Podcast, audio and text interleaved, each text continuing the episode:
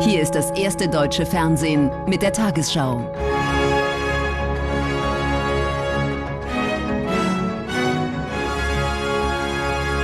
Heute im Studio Susanne Daubner.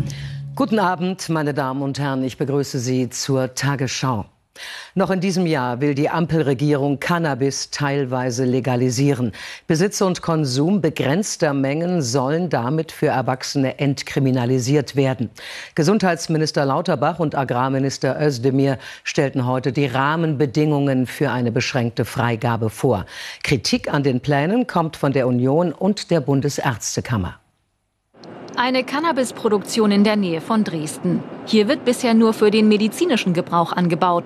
Doch sie stehen schon in den Startlöchern für eine mögliche Legalisierung. Die soll nun aber doch nicht in vollem Umfang kommen. Aufgrund rechtlicher Bedenken in Brüssel ist nur noch eine Teillegalisierung vorgesehen.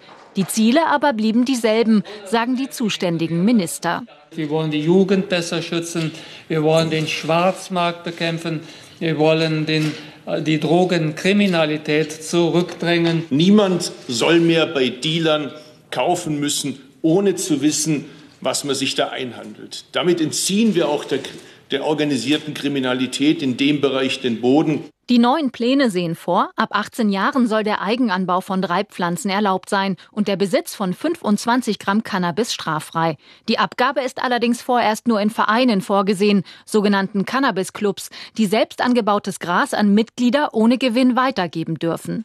Ärzte warnen, selbst für junge Erwachsene könne die Droge Cannabis gefährlich sein. Das liegt daran, dass das äh, Gehirn in dieser Zeit noch nicht vollständig vernetzt ist und das THC genau an diesen Vernetzungspunkten ansetzt und dann eben zu äh, schweren Psychosen führen kann. Unionsgeführte Länder kritisieren die Pläne, befürchten mehr Aufwand für Polizei und Justiz. Wer wird denn was kontrollieren? Ich höre immer, die Justiz wird entlastet, die Polizei wird entlastet, der Schwarzmarkt wird ausgetrocknet. Das sehe ich ehrlicherweise alles damit nicht. Ich glaube, dass die Justiz wesentlich mehr Aufgaben noch haben wird in der Kontrolle, in der Frage, wer hat wie viel Gramm. In einem weiteren Schritt soll es dann später auch regionale Modellprojekte geben. Dort könnten lizenzierte Geschäfte Cannabis verkaufen. Betreiber von Cannabisplantagen hätten sich hier mehr Klarheit gewünscht. Insbesondere, wie viel wird gebraucht für die Modellregionen, wo liegen diese Modellregionen? Und für so ein Unternehmen wie uns, wir brauchen ja auch Planungssicherheit, Investitionssicherheit. Nun wollen die zuständigen Minister die nötigen Gesetze erarbeiten. Noch im April soll der erste Entwurf vorliegen, sodass zumindest der Konsum noch in diesem Jahr legal werden könnte. Im Zusammenhang mit Russlands Angriffskrieg gegen die Ukraine sorgt ein Video aus Online-Netzwerken weltweit für Entsetzen. Es soll die Enthauptung eines ukrainischen Soldaten zeigen. Die UN-Mission zur Überwachung der Menschenrechte spricht von grausamen Aufnahmen und fordert Ermittlungen. Wir möchten Sie warnen. Unser Bericht zeigt kurze, unkenntlich gemachte Ausschnitte daraus, die trotzdem schwer zu ertragen sind. Es ist brutal und grausam, was auf diesen Aufnahmen zu sehen ist. Wir zeigen sie deshalb verpixelt. Mutmaßlich trennt ein russischer Soldat einem ukrainischen Kriegsgefangenen mit einem Messer den Kopf ab. Schreie sind zu hören, im Hintergrund sagt eine Stimme, mach es, mach es. Seit gestern Abend verbreiten sich die Aufnahmen rasend schnell in den sozialen Netzwerken. Der ukrainische Geheimdienst hat Ermittlungen eingeleitet. Grüne Blätter deuten darauf hin, dass das Video aus dem vergangenen Jahr stammen könnte. Uns liegen keine weiteren Informationen über den Wahrheitsgehalt des Videos vor. Sollte es sich jedoch bestätigen, ist das eine weitere brutale Erinnerung an die unmenschliche Natur der russischen Aggression. Der Kreml spricht von schrecklichen Bildern, äußert aber auch Zweifel an ihrer Echtheit. Die Vermeidung von Aufklärung und gezielte Desinformation sind Bestandteil der russischen Kriegsführung.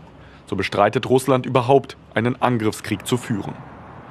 Der ukrainische Präsident Zelensky spricht von systematischem Terror durch russische Soldaten und fordert die internationale Gemeinschaft zum Handeln auf. Das ist kein Unfall, das ist kein Einzelfall. Das war schon früher der Fall. Das war der Fall in Bucha. Tausende Male. Jeder muss darauf reagieren, jede Staatsführung. Erwarten Sie nicht, dass es vergessen wird. Es wird Zeit vergehen, aber wir werden nichts vergessen. Wir werden auch den Mördern nicht verzeihen. In der Verbreitung der Aufnahmen sieht die ukrainische Menschenrechtsorganisation SMINA die Absicht russischer Propaganda, das ukrainische Militär einzuschüchtern. Für sie ist das eine Art Machtdemonstration. Das heißt, wir haben das schwer fassbare ukrainische Militär erwischt. Seht her, wie wir die Entnazifizierung durchführen. Zuletzt haben die Vereinten Nationen auch der Ukraine vereinzelte Kriegsverbrechen vorgeworfen. Doch das Ausmaß und die Brutalität russischer Kriegsverbrechen in der Ukraine sei um ein Vielfaches größer, brutaler und systematisch. Um diese Kriegsverbrechen zu untersuchen, hat der Internationale Strafgerichtshof ein Büro in der ukrainischen Hauptstadt Kiew eröffnet.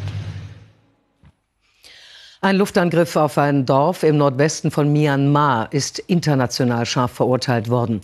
Medienberichten zufolge wurden mindestens 50 Menschen getötet. Augenzeugen berichten von bis zu 100 Opfern.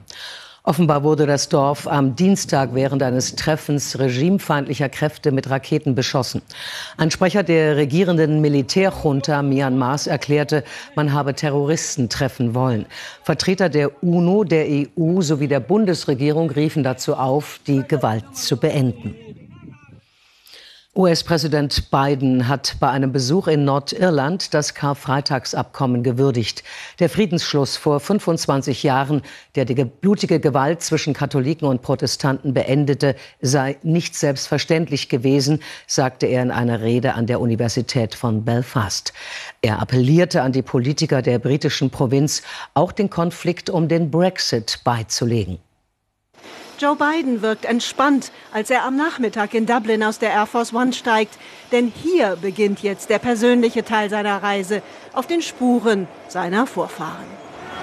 Politisch heikler sein Besuch in Belfast am Vormittag. Beim Frühstück mit dem britischen Premier Sunak erklärte er, er wolle zuhören. Anders als viele hier gehofft hatten, aber konnte Biden nicht im Parlament auftreten. Das und die Regierung werden von der pro-britischen DUP aus Protest gegen die Brexit-Regeln seit über einem Jahr blockiert. Bidens Rede, von der sich viele hier wünschten, sie werde die Protestanten ermutigen, ihre Blockade aufzugeben, sollte so ein schwieriger Balanceakt werden. Denn die pro-britischen Protestanten nur ein paar hundert Meter entfernt, werfen Biden vor, wegen seiner irischen Wurzeln auf der Seite der pro-irischen Katholiken zu sein. Er kann tun, was er will hier. Aber solange er uns nicht einmal persönlich die Hand reicht, ist er nicht willkommen. In seiner Rede ging Joe Biden so auch nur sehr vorsichtig auf die Weigerung der Protestanten ein, sich an der Regierung zu beteiligen. Ich hoffe, das ist nicht zu anmaßend, aber funktionierende demokratische Institutionen sind wichtig für Nordirland. Zusätzlich kündigte er amerikanische Investitionen an, sollte der Friedensprozess in Nordirland weitergeführt werden. Ein echter Durchbruch war Joe Bidens Besuch in Belfast nicht. Die pro-britischen Protestanten wollten ihm offenbar den Erfolg nicht gönnen, zu seinem Besuch ihre Regierungsblockade zu beenden. Ohne eine funktionierende Regierung aber wird Nordirland seine enormen wirtschaftlichen Probleme nicht lösen können und bleibt damit ein Unruheherd. Die Bundesregierung prüft erneut den Einstieg des chinesischen Staatskonzerns Costco beim Containerterminal toller Ort im Hamburger Hafen. Grund dafür ist laut dem Wirtschaftsministerium, dass das Bundesamt für Sicherheit in der Informationstechnik den Containerhafen nun doch als kritische Infrastruktur einstuft. Das Bundeskabinett hatte im Oktober 2022 trotz politischer Bedenken grünes Licht für den Einstieg Costcos gegeben, allerdings nur mit einem Anteil von 24,9 Prozent. Ursprünglich geplant waren 35 Prozent. Im Ahrtal geht der Wiederaufbau nach der Flutkatastrophe vom Sommer 2021 schrittweise voran. Ein erstes Teilstück des zerstörten Radweges an der Ahr soll bis Ende Mai wieder durchgängig befahrbar sein. Das teilte die rheinland-pfälzische Landesregierung mit. Die Strecke ab Altenahr bleibe aber auch wegen der Bauarbeiten im Tal noch länger gesperrt. Oben ein neuer Radweg, unten drunter in der Erde ein modernes Leitungssystem für Wasser, Biogas und Internetbreitband. Ein wichtiges Wiederaufbauprojekt für das Ahrtal. Auf einer Länge von 10 Kilometern werden mehrere Ortschaften an das neue Versorgungsnetz angeschlossen, darunter auch die Gemeinde in Suhl, die von der Flut hart getroffen wurde. Das ist ein, äh, großer Schritt nach vorne und äh, wir schaffen das, sage ich mal einfach.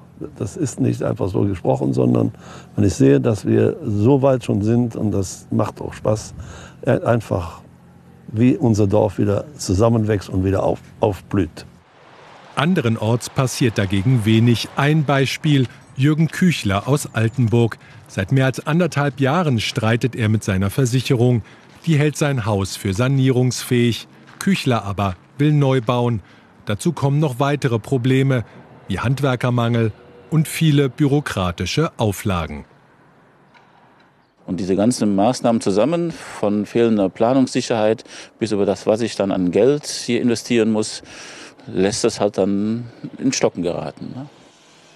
Die neuen Versorgungsleitungen im Ahrtal sollen bis Jahresende komplett fertig sein. Der gesamte Wiederaufbau in der Region dürfte aber noch viele Jahre dauern.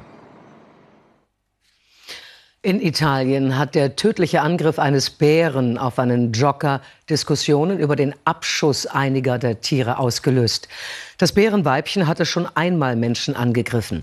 Einem DNA-Abgleich zufolge handelt es sich um die Schwester des 2006 in Bayern abgeschossenen Bären Bruno. Das Unglück hatte sich vergangene Woche in der Region Trentino-Südtirol ereignet. Die Leiche des Joggers wurde im Val di Sole gefunden, einer bei Touristen beliebten Gegend. Aus dem ganzen Tal sind die Menschen heute in die kleine Gemeinde Caldes gekommen, um sich von Andrea Papi zu verabschieden. Der 26-Jährige war vergangene Woche beim Joggen von einem Bären angegriffen und getötet worden. Der Vorfall hat eine hitzige Debatte über das Zusammenleben von Mensch und Bär ausgelöst. Im Rahmen eines EU-Projekts wurden 1999 zehn Tiere im Trentino ausgesetzt. Eine ihrer direkten Nachkommen, eine Bärin mit dem Namen JJ4, ist für den jüngsten Angriff verantwortlich und sie ist keine Unbekannte. Bei JJ4 handelt es sich um ein 16 Jahre altes Weibchen, das schon zuvor Probleme bereitet und im Jahr 2020 zwei Personen hier am Monte Pelle angegriffen hat. Nach einem DNA-Abgleich steht jetzt außerdem fest, bei der Bären handelt es sich um die Schwester des 2006 in Bayern abgeschossenen Problembären Bruno. Nach ihr und drei weiteren auffälligen Tieren wird jetzt mit Hochdruck gesucht. Das zuständige Umweltministerium hat bereits eine Abschussgenehmigung erteilt. Regionalpräsident Maurizio Fogatti will den Bestand aber noch deutlich stärker reduzieren. Das Projekt sah ursprünglich etwa 50 Exemplare im Trentiner Gebiet vor, die dann auch in angrenzenden Regionen heimisch werden sollten. Jetzt haben wir etwa 100 Exemplare, aber alle auf Trentiner Gebiet. Tierschützer fordern, den Abschuss nur als letzte Lösung in Erwägung zu ziehen. Sie fordern stattdessen mehr Präventivmaßnahmen. In der Fußball Champions League droht Bayern München erneut das frühe Aus. Das Team von Trainer Tuchel verlor gestern Abend das Viertelfinal-Hinspiel bei Manchester City klar mit 0 zu 3. Das Rückspiel findet in einer Woche in München statt. Die Lottozahlen. 7, 20, 28, 33, 34, 44, Superzahl 8. Diese Angaben sind wie immer ohne Gewähr.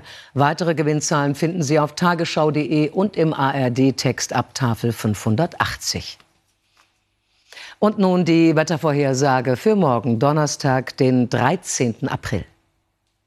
Eine umfangreiche Tiefdruckzone sorgt weiterhin für wechselhaftes, teilweise windiges und recht kühles Wetter. Im Nordosten und Südosten fällt heute Nacht zunächst noch Regen, der vor allem in Alpennähe auch kräftig ist. Oberhalb von etwa 800 Metern ist Schnee dabei. Später gibt's im Westen und Nordwesten wieder häufiger Schauer. Im Nordosten morgen zunächst überwiegend sonnig, sonst teils dichte Wolken, teils etwas Sonnenschein, hier und da Schauer und einzelne Gewitter auf den Bergen Schnee. Am Alpenrand kann es auch länger regnen oder schneien. Heute Nacht 7 bis 3, in einigen Berglagen nahe 0 Grad. Dort morgen nur einstellige Werte, sonst 10 bis 14 Grad. Am Freitag im Osten und Südosten Regen, in höheren Lagen Schnee, sonst recht freundlich. Am Wochenende wieder verbreitet unbeständig. Im Süden gibt's auch kräftige Regen, in den Höhenlagen Schneefälle.